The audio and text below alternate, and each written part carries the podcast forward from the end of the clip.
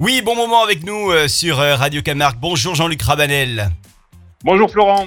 Notre chef étoilé euh, de la région arlésienne, et il est content parce que cette semaine, dans quoi, dans trois jours, dans quatre jours, c'est jeudi, le 4 juin, ça y est, hein, enfin les restaurants, vos restaurants vont réouvrir, Jean-Luc. Ça y est, on me libère enfin Florent. Libéré, délivré. Voilà, alors pour les réservations pour nos restaurants, bien évidemment, euh, uniquement euh, par le biais donc du téléphone ou du site internet. hein. Et Bocalissime, je rappelle rapidement le, le concept, ce sont des bocaux, euh, c'est à emporter. D'ailleurs, on peut réserver via votre site internet, hein, c'est rabanel.com. Jean-Luc, aujourd'hui, un bon dessert, on en est baba d'ailleurs.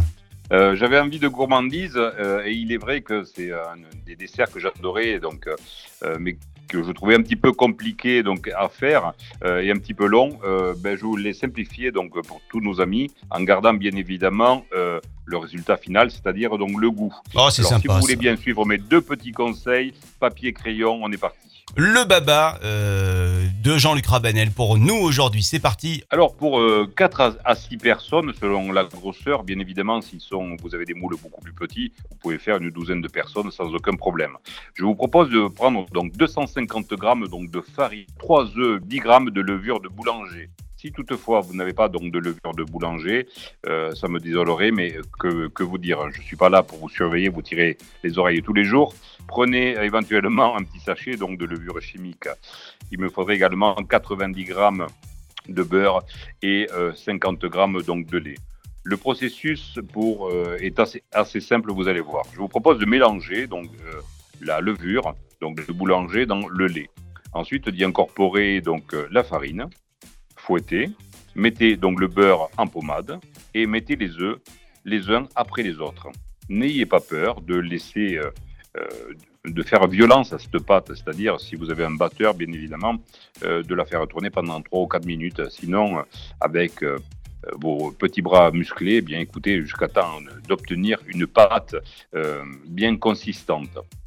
Petite astuce, euh, le baba demande donc un certain temps de pouce. Moi, je vous propose, comme cette pâte est somme toute donc assez souple, assez malléable, de la mettre directement donc dans vos moules pré-beurrés ce qui permettra éventuellement donc une belle, euh, pousse dans chaque moule. On les laisse pousser à peu près donc 45 minutes euh, à une heure en fonction des températures de pièce. Et puis on les met au four pendant thermostat, euh, thermostat euh, 7 à peu près, donc c'est-à-dire 180 degrés, pendant 30 minutes.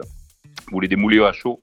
Petite astuce pour aujourd'hui pour vous, exceptionnellement, au lieu de faire un baba au rhum, je vous propose de faire un sirop euh, donc avec temps pour temps donc de sucre et du grand marnier.